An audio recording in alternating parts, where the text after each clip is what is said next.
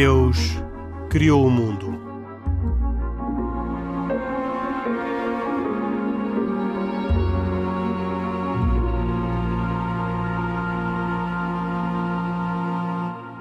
E Deus criou o mundo. Boa noite. Eis-nos de volta à Antena 1 e à emissão do programa E Deus criou o mundo. Como parece estranho e improvável deste mundo atual, escondido e medroso, tão criado por Deus, diria eu, quanto o mundo promissor e sorridente em que vivíamos antes de nos ter aparecido o Covid-19, e ao qual nos habituamos, e com o qual comparamos este, e do qual temos saudades. Mas para matar saudades, aqui estamos de novo. Nós próprios tínhamos saudades uns dos outros de fazer este programa. Não o fazemos desde o início de março, quando em Ponta Delgada gravámos duas sessões. Hoje estamos de volta. O Carlos Quevedo, autor e produtor do programa, o Isaac Assor, judeu, o Pedro Gil, católico e o Khalid Jamal, muçulmano, os participantes regulares de E Deus Criou o Mundo, que aqui estão por causa das suas crenças religiosas, mas falando a título individual e livremente, e eu próprio Henrique Mota, moderador, que hoje, com o João Carrasco, que assegura os cuidados técnicos, fazemos este programa. Sejam todos bem-vindos a esta nova era do E Deus Criou o Mundo, a nova era em que não estamos a gravar nos estúdios da Antena 1, está cada um de nós a gravar em sua casa, aproveitando as maravilhosas vantagens das novas tecnologias. Aliás, pode acontecer, não é provável que aconteça, dados os cuidados que o João Carrasco pôs na montagem de todo uh, o programa, que aqui ou ali se nota algum problema de som. E se isso acontecer, ficarão a saber que as razões de quaisquer flutuações que possam existir são flutuações da internet à qual somos alheios, mas espero que isso não aconteça e que tudo corra muito bem. Uma última palavra de introdução para dizer que um, voltar a falar dos programas que gravámos nos Açores, na cidade de Ponta Delgada, mesmo em vésperas da pandemia, nos vir a saltar. Foi nos primeiros dias de março. Foi uma grande experiência pelo acolhimento e pela possibilidade que tivemos de gravar ali em dois locais tão distintos quanto a antiga sinagoga de Ponta Delgada e o Santuário do Senhor Santo Cristo. Uma verdadeira experiência de uh, diálogo interreligioso uh, também nos espaços. E por isso, hoje, que é a primeira vez que voltamos a gravar programas, não posso deixar de, em nome de todos, agradecer a organização e a hospitalidade que tivemos em Ponta Delgada. E vamos começar. Hoje vamos, sem dúvida, falar do Covid-19 e vamos falar do regresso a uma certa normalidade, aquilo a que alguns resolveram passar a chamar uma nova normalidade. E a minha primeira pergunta para o Isaac Assor tem a ver com esta, é a seguinte. O Covid é um castigo enviado por Deus? Não. Uh, não podemos considerar, eu, pelo menos a visão judaica, eu penso que é uma visão global, penso eu, das religiões. Uh, não podemos uh, tomar como, como, como algo de castigo divino. Mas os textos Agora, sagrados falam de castigos divino, castigos divinos. Pois falam. Eh, mas uh, repara uma coisa, uh, já uh, tivemos outros castigos, castigos divinos, é verdade. Eu, eu costumo falar, eu, eu, eu, fiz algumas vezes uma comparação com o dilúvio e com algumas vezes fiz essa comparação, uma comparação numa escala mais pequena, é verdade, porque o Covid-19 ainda para chegar ao dilúvio ainda falta um, ainda falta um, um espaço muito grande. Uh, agora, podemos sim falar, e isso não tenho a menor dúvida, numa ação divina de que fez parar o, parar o, no fundo, parar o mundo, parar o homem para refletir, para pensar uh, e para uh, se dedicar um pouco mais a coisas que estavam mais ou menos esquecidas, ou pelo menos muito esquecidas para alguns. Uh, e há vários exemplos que eu costumo dar. Quantas vezes é que uh, nós nos lembramos durante estes últimos anos para parar um bocadinho nas nossas vidas de azáfama e de pegar no telefone e ligar a uma pessoa idosa, uma pessoa que está sozinha, uh, fez-nos recordar e fez-nos vir atrás dos nossos verdadeiros sentimentos humanos. Para não falar de situações como quem é que poderia fazer parar as frotas de todas as companhias aéreas? Só Deus. mas não podemos considerar isso, eu não, eu não considero isso, isto é a minha visão, como uma, uma, um castigo divino, mas sim como algo que nos fez parar e que nos faz parar para pensar, para refletir, para interiorizar uh, o, que é que, o que é que nós somos mesmo, nós, o que é que o homem é. O homem é o quê? E, e, o, o Khalid Jamal, o que, é que, o que é que o Khalid Jamal uh, e o Islão dizem sobre esta paragem? É uma, é uma sanção de Deus pelas coisas más que os homens fizeram ou não há aqui nenhuma relação? Oh, Henrique, eu, eu também uh, alinho com Isaac na rejeição de que uh, isto quis ser um castigo de Deus uh, para os humanos ou para a humanidade. Aliás, o Isaac um, não disse que foi um castigo. O Isaac pois, disse que não foi um castigo. Precisamente, e portanto eu alinho com o Isaac, como disse, na ideia, ou na rejeição da ideia de isto ah, ser um castigo okay. de Deus aos seres Desculpa. humanos. Ainda assim, hum, é preciso uh, refletir sobre uh, o sentido desta, deste teste ou desta aprovação, no fundo, que, do meu ponto de vista, Deus quis uh, dar aos seres humanos. Aliás, se reparar, aquilo que, no fundo, nos, nos invade na qualidade ou no sentimento dos crentes é precisamente pensar que um, tudo o que seja uh, tudo o que ocorra neste mundo uh, tem origem e é fruto da vontade divina. E, portanto, quer dizer, também é, é impossível estar sob esta circunstância difícil que atravessamos sem pensar que, naturalmente, Deus não nos submeteu a esta provação. E, portanto, a, a origem, digamos assim, deste fenómeno, desta pandemia, do meu ponto de vista, é divina. Agora, hum, eu não, eu não gosto de pensar na ideia, e não estou a romantizar, atenção, simplesmente não gosto de pensar na ideia eh, de que Deus nos quis castigar ou, ou, ou fazer-nos sofrer através desta pandemia. Gosto mais de olhar não é castigo, para isto. Mas é, não, mas é Deus que estava é um aborrecido pela falta de atenção que os homens lhe davam é um resolveu e resolveu oh, dar-lhes um sinal. Oh, Henrique, eu, eu, gosto de ver, eu gosto de ver isto como um teste divino e mais, gosto de ver também como, eventualmente, uma reparação de algo que nós estávamos a fazer de forma errada. Veja-se o exemplo, o Isaac falou de alguns, eu posso dar outro exemplo.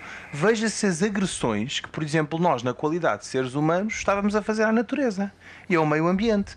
Isto, se calhar, é por si só uma razão, um fundamento, uma tentativa, no fundo, nossa de encontrar um fundamento para que eventualmente Deus quisesse refriar a ambição desmedida, melhor, a ganância do ser humano em conquistar o mundo desta forma selvagem como eventualmente estava a fazê-lo.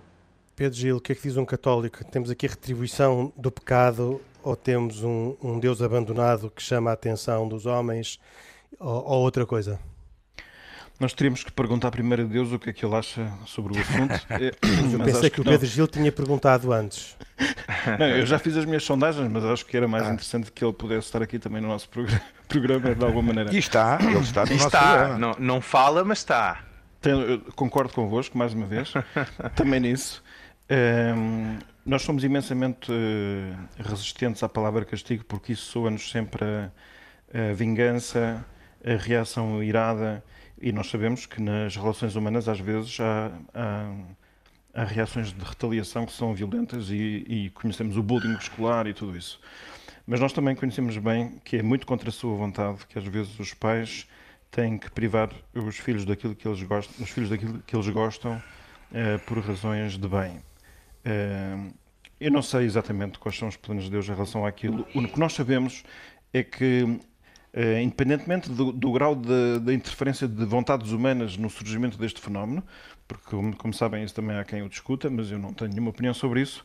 O que eu sei é que atingiu uma dimensão tal que está totalmente fora de controle de, dos humanos, não é? E nós estamos, uh, por um lado, a sentir a enorme insuficiência também da ciência. É curioso, nós depositamos imensa expectativa na ciência para que nos resolva o problema e acho que devemos fazê-lo até ao fim, mas ao mesmo tempo é também da ciência que vêm vozes tão contraditórias umas com as outras que nos deixam assim um bocado uh, desamparados. Não é? E então e, ficamos. E, Deus, e, oh, oh, oh Pedro, é desculpa. E algumas vezes até desanimados. Sim, exatamente, porque isto é um pouco cansativo. Bastante desanimados porque às vezes investimos numa forma de, de, combate a uma ameaça que depois vem nos dizer que afinal não, não serve e sentimos um bocado desamparados. E eu diria que esta é precisamente uma das alturas em que se alguma coisa aconteceu para muita gente, embora isto não seja obrigatório, porque isto não é automático, é que voltamos a considerar que uma das peças fundamentais do xadrez da vida é a ação, o Deus ativo que intervém na criação, que nos governa. O cristianismo vemos o Deus como um pai e, portanto, ele sabe muito bem o que é que está a fazer. Mas, é para o nosso bem, ainda que nem sempre seja segundo o nosso apetite ou nossos desejos. Mas, ao Pedro Gil, uh, da ciência não nos vêm respostas, uh, uh, não vêm certezas, vêm sugestões ou hipóteses. E de Deus? De Deus vem-nos desde sempre, e, e esse é o julgo que nós os três enfim, estamos concordantes com isso, vem desde sempre uma enorme preocupação por estar próximo dos homens, lhes dizer o que é que, o que, é, que é bom para nós e dar-nos imensa liberdade. Que é outra coisa que este tempo nos faz pensar é que parte da estratégia, que aliás é compreensível, dos Estados para resolver este problema tem sido aumentar o controle e, portanto, na verdade, retirar-nos a possibilidade de fazer certo tipo de opções. O desafio moral, isto é, o comportamento, é aquilo que Deus pede para que nós façamos, mesmo o amor que Ele pede em relação a Ele, é uma proposta que Ele deixa em cima da mesa e Ele não coage ainda que possa dar sinais, e agora vamos admitir a hipótese que o que está a acontecer seja de alguma forma um sinal que Deus queira dar, ele não o vai fazer de forma a que nós sejamos obrigados a sujeitar-nos. De forma que isto é uma certa escola uh, que estamos a viver para aprender, voltar a aprender a respeitar Deus como um Deus que respeita a liberdade, que é paradoxalmente uma das coisas que muita gente teme em Deus é que Deus seja uma força tão poderosa, tão esmagadora, que nos retira aquilo que é mais pró pró próprio nosso, que é a nossa autonomia, o facto de termos a vida nas nossas mãos. E como é que se resolve esta aparente aporia?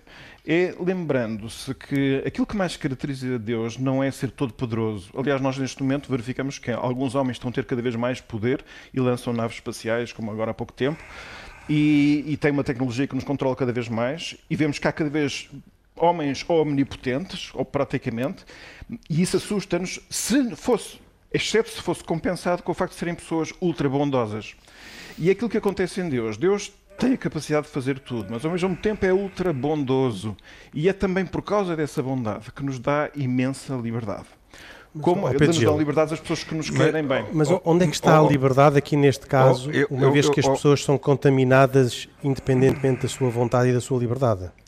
A liberdade está sempre no interior. Eu não sei se viram uma notícia muito recente, muito interessante, que é do America Got Talent, em que participou um senhor que esteve 37 anos na prisão, tendo-se descoberto agora que essa condenação era uma condenação injusta. Portanto, ele foi eh, condenado a eh, imensos anos de prisão por um ato que ele não fez. Portanto, foi ilibado e ele disse: eu, quando fui para a prisão daquela maneira, senti uma injustiça enorme. Eu era demasiado pobre para poder fazer frente a tanta injustiça. Mas eu pensei: podem prender o corpo, mas não podem prender a liberdade. E a liberdade é uma coisa que está cada vez, sempre cada vez mais dentro de nós. Podem, às vezes, por fora, tirar-nos a liberdade. Mas nós temos sempre um espaço interior no qual nós decidimos o sentido, muitas vezes o sentido daquilo, da forma como vivemos as coisas.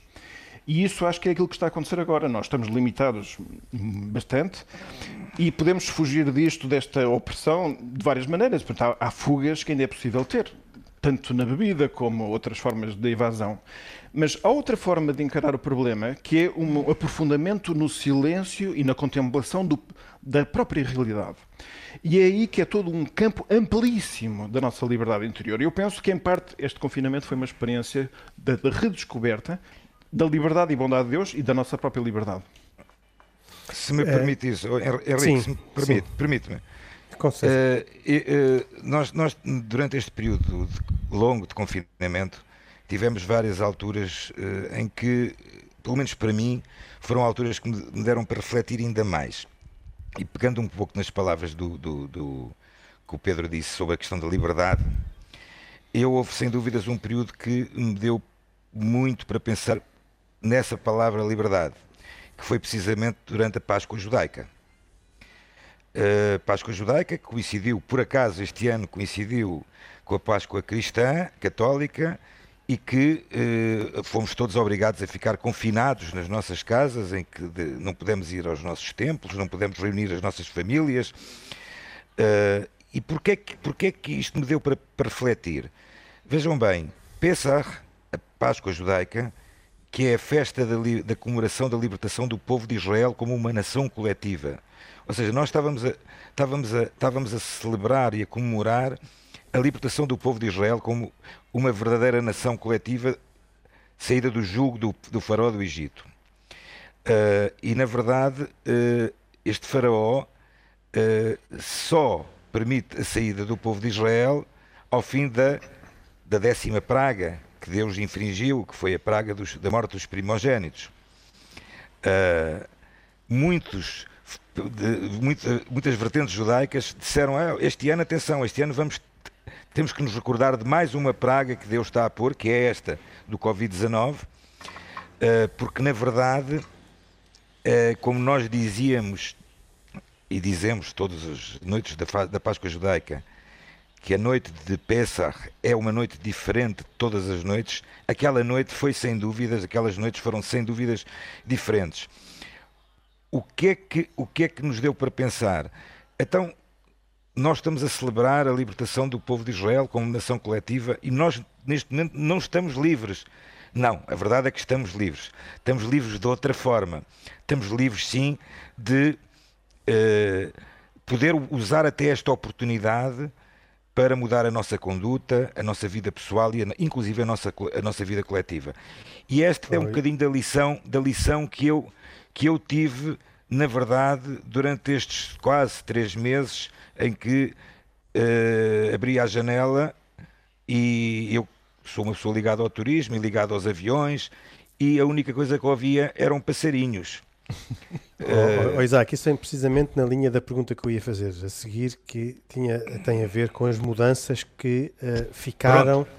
desta, uh, desta crise, ou ficam desta crise, porque ela não terminou, e que marcarão o futuro.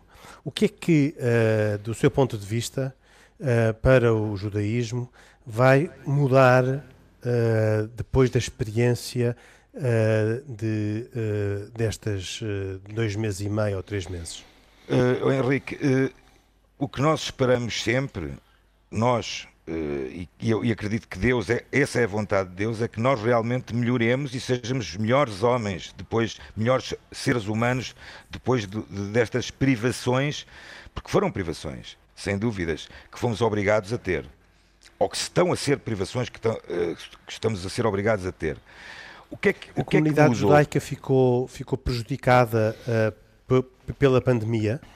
A comunidade é, judaica, a comunidade judaica. Não digo mesma... em termos económicos, porque isso é transversal, não é? Digo em termos espirituais e em termos de compreensão religiosa da realidade. Eu, eu, eu, até de, eu, eu, até sou da opinião, apesar de, apesar de terem estado as sinagogas encerradas, e recordo que a sinagoga, por exemplo, de Lisboa, encerrou até uma semana antes do estado de emergência, da declaração do estado de emergência, uh, eu acho que, na minha opinião, uh, a forma como foi utilizada, ou está a ser utilizada ainda pela maioria das comunidades, os meios tecnológicos, uh, fizeram bastante haver um, um sentimento ainda maior de união num período tão difícil e tão complicado como este. O, os meios tecnológicos têm sido utilizados de, alguma, de, de, variedíssimas formas, desde, desde aulas quase que diárias por eh, famosos rabinos, eh, estejam eles onde estiverem, estão disponíveis para qualquer um, até mesmo às próprias comunidades. Sem dúvidas que trouxe um, um, um, um rol de, de uma forma de comunicação que, eh, de alguma forma, eh, atenuou e bastante o facto das pessoas não se encontrarem. Agora, no meio disto tudo também há um perigo, que é o regresso à normalidade e o regresso, a tentativa de regresso à normalidade e uh, a um verdadeiro sentimento de comunidade que nunca poderá ser virtualmente e sim uh, presencialmente. Uh, portanto, temos, que, temos que ter aqui muito cuidado neste momento no balanço que fazemos sobre isto.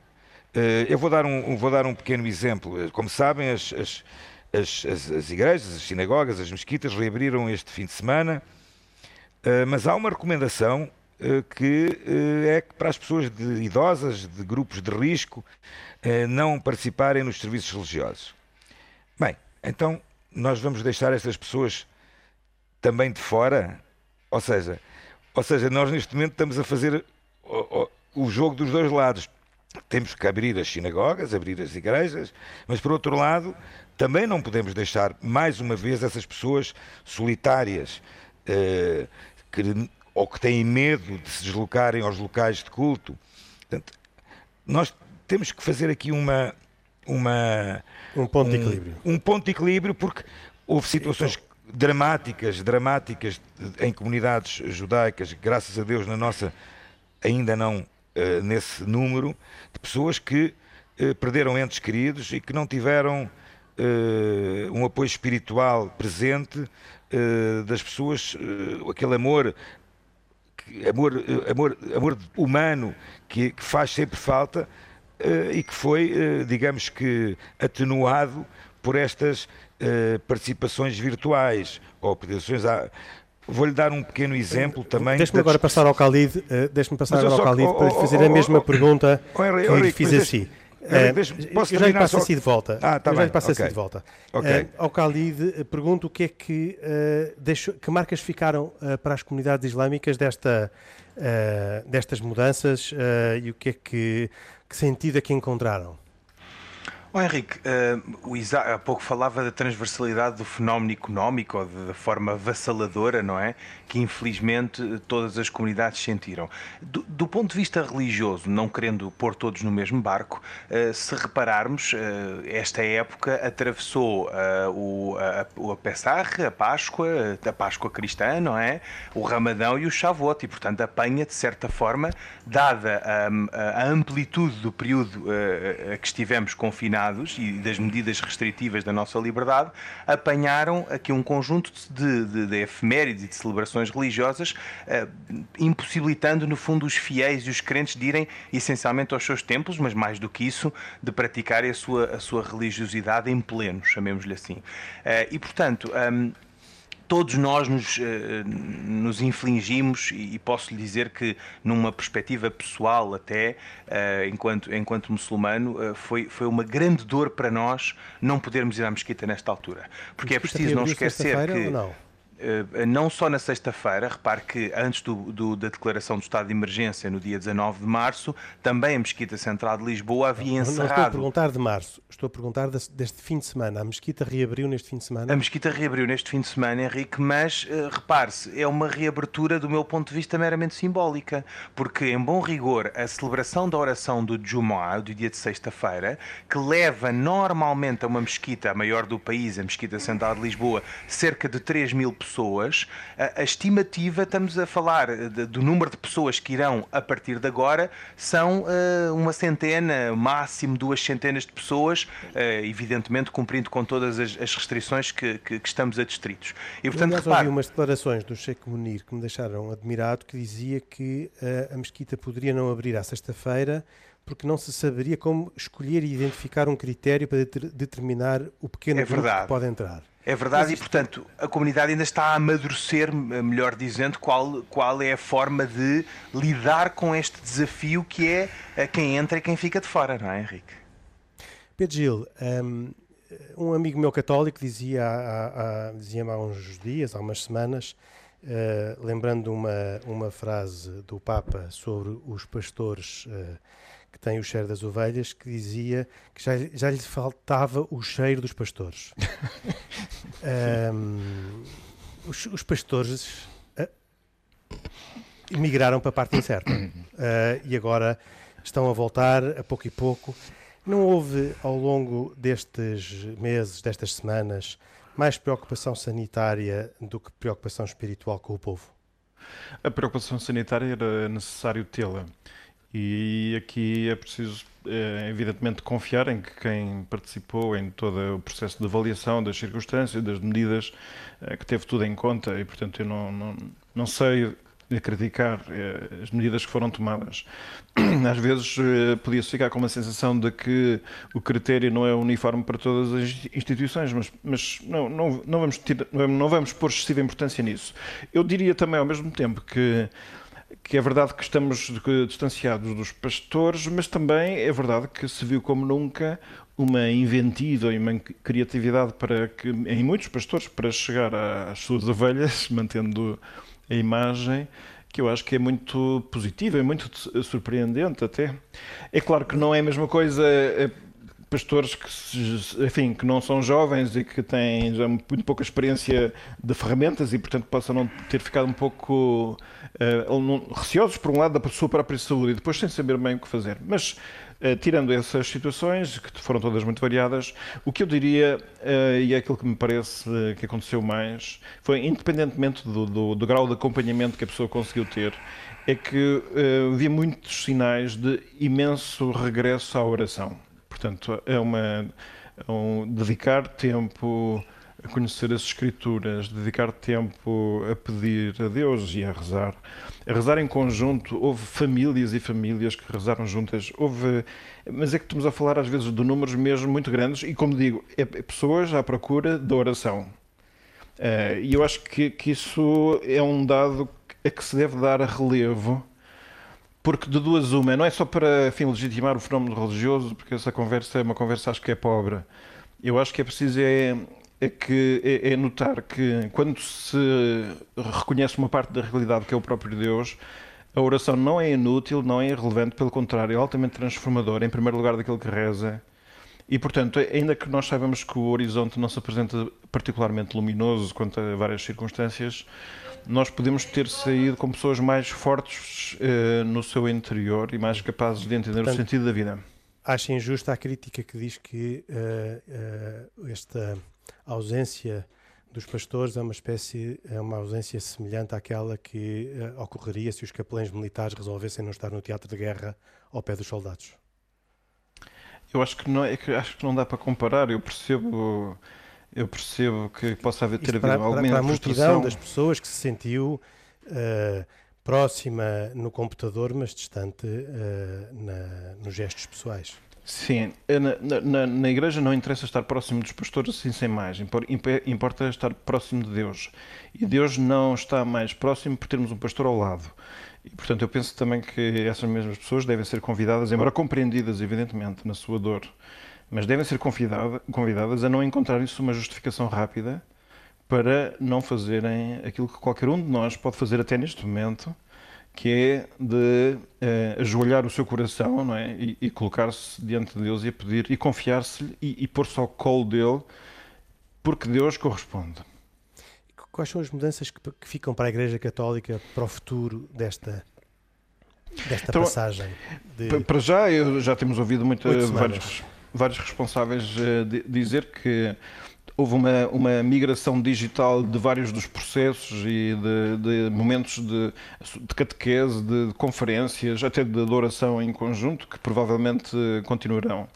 Contudo, também aqui já foi dito, e o Isaac também o frisou, que é nós somos corpo e alma. Eh, o corpo não é um, um acrescento, não é um, um opcional que nós temos, nós não somos só espírito e, portanto, nós só nos relacionamos com as pessoas com quem nos relacionamos.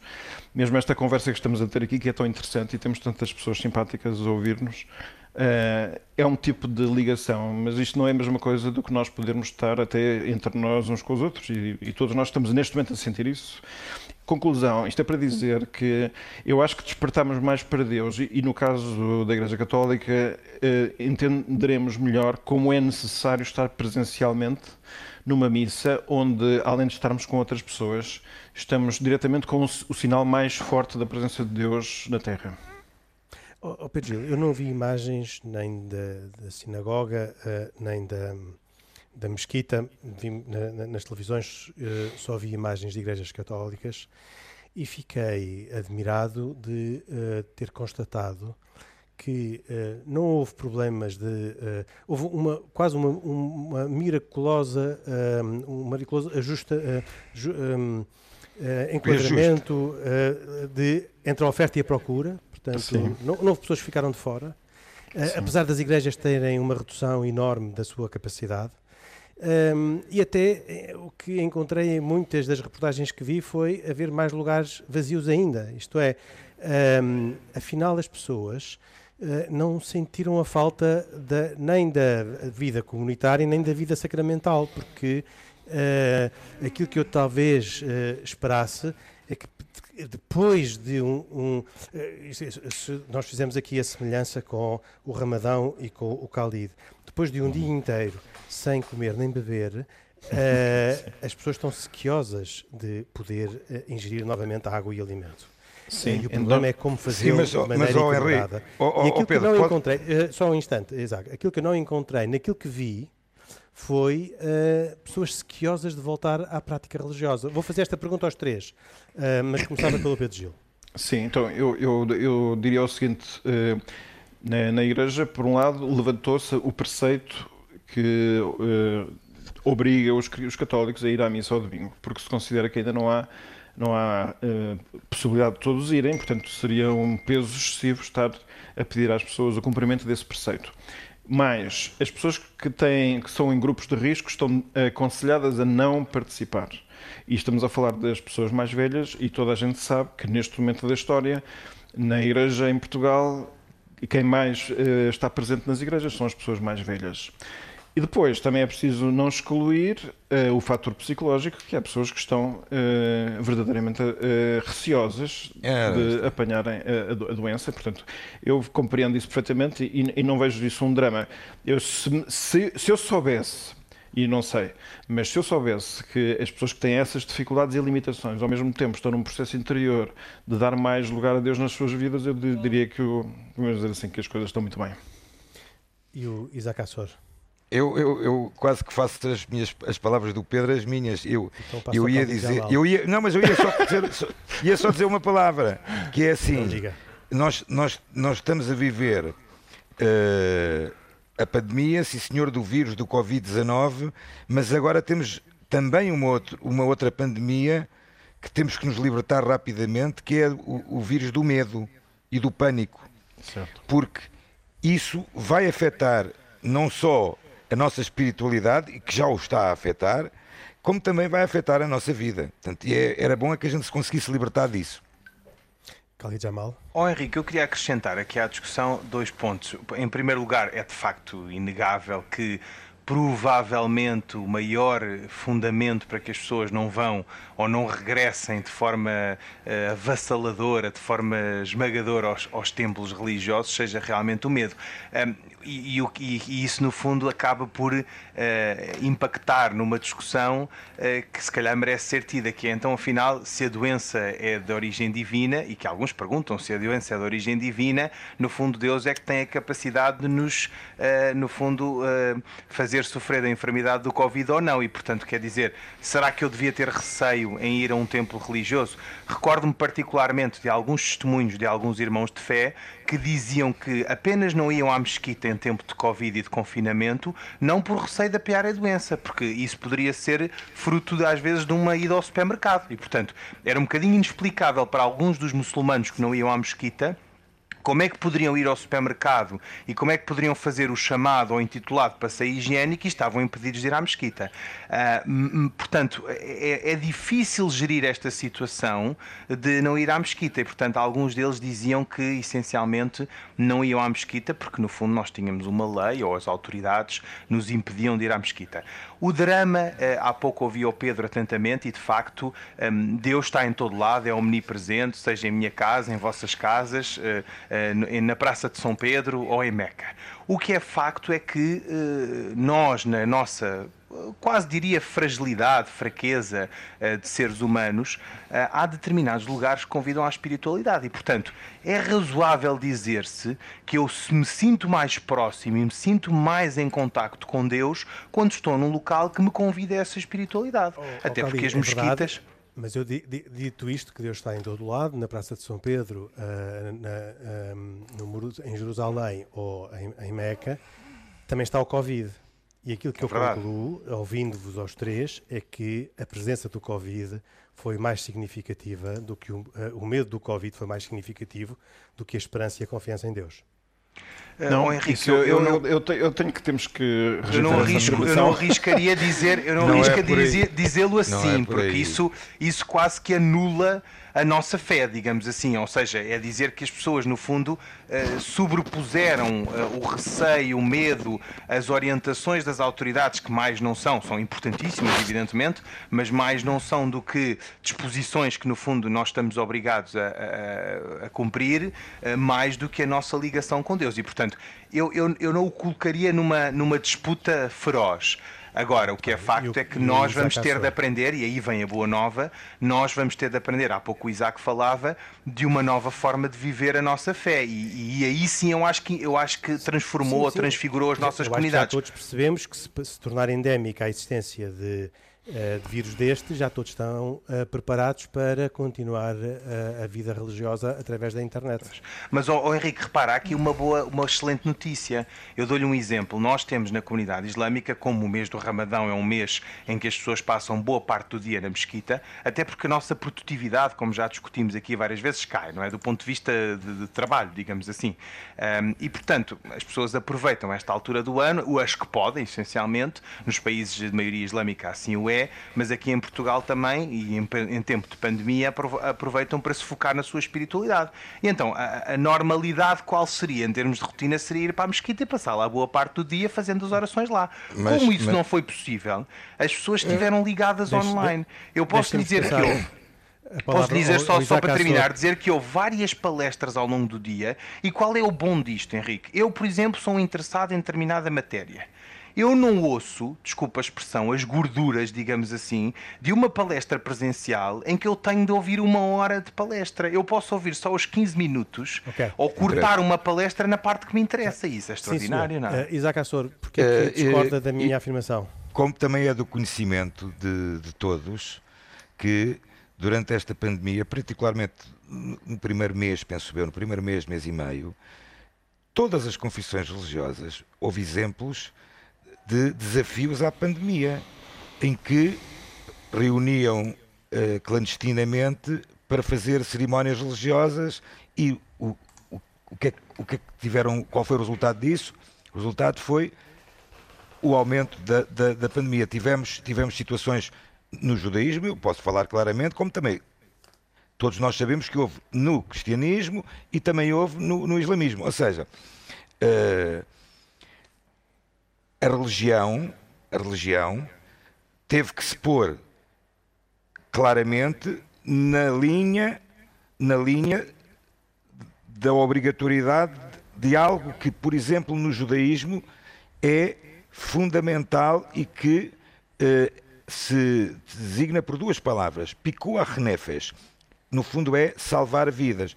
Ou seja, e no judaísmo, para salvar vidas, quase que tudo se pode fazer, eu não vou entrar nesse campo, poderemos um dia, eventualmente, se estiverem de acordo, falar sobre isso, mas neste caso foi considerado pico renefes, ou seja, as pessoas foram, estão a ser obrigadas, por exemplo, neste momento, quase as pessoas de maior idade, de grupos de risco, a não voltarem às sinagogas, não voltarem aos locais de culto. Não, quer dizer, eu, eu só completaria aquilo que, no fundo, reafirmo o que já foi eh, afirmado pelos outros, mas é assim, é, é, as, as, nossas condições de vida, o dever de salvaguardar a nossa saúde, é, são deveres que existem previamente, são até uma forma de gratidão para com, para com o Criador que nos dá a saúde e nos pede até que vigiemos por ela. É, por outro lado, somos uma comunidade onde há sempre alguém que tem que cuidar do bem comum e, portanto, existe um dever de vivermos é, em sintonia, isto agora independentemente do mérito e da qualidade das pessoas.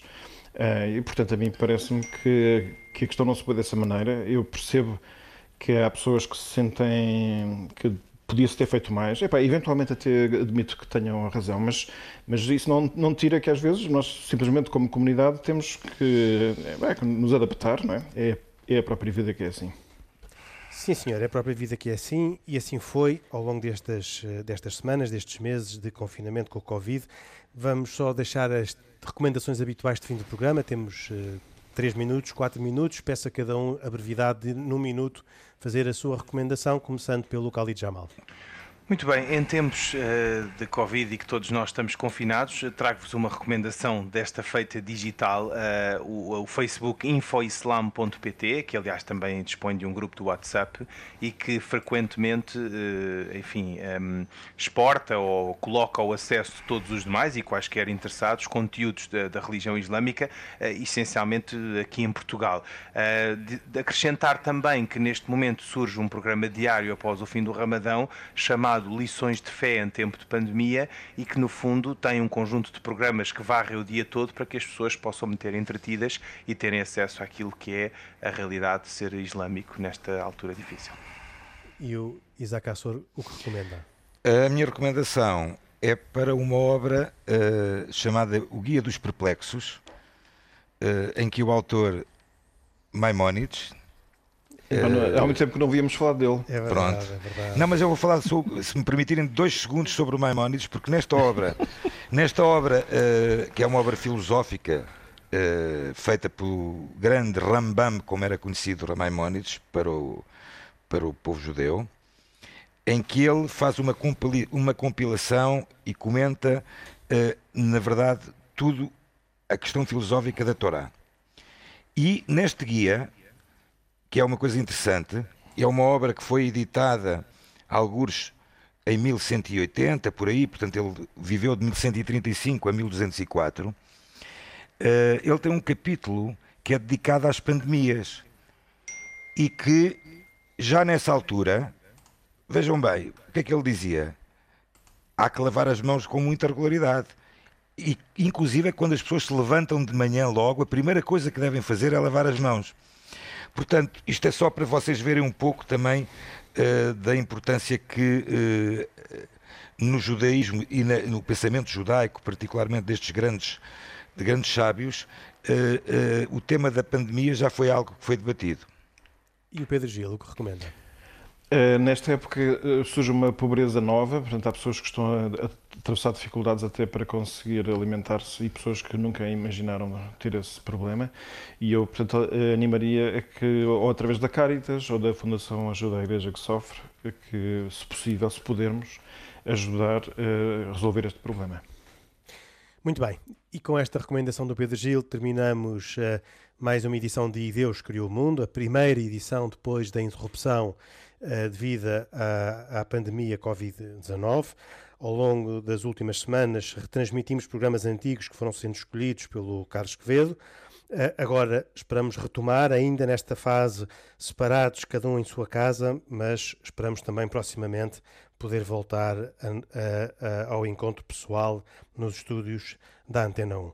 Comigo Henrique Mota, que moderei como sempre, estiveram também como sempre Isaac Assor, judeu, Pedro Gil, católico e Khalid Jamal, muçulmano, que uh, neste programa de Carlos Quevedo, autor e produtor, e hoje com cuidados técnicos de João Carrasco, fizeram o E Deus Criou o Mundo, a primeira edição depois do Covid. Boa noite, até para a semana, se Deus quiser.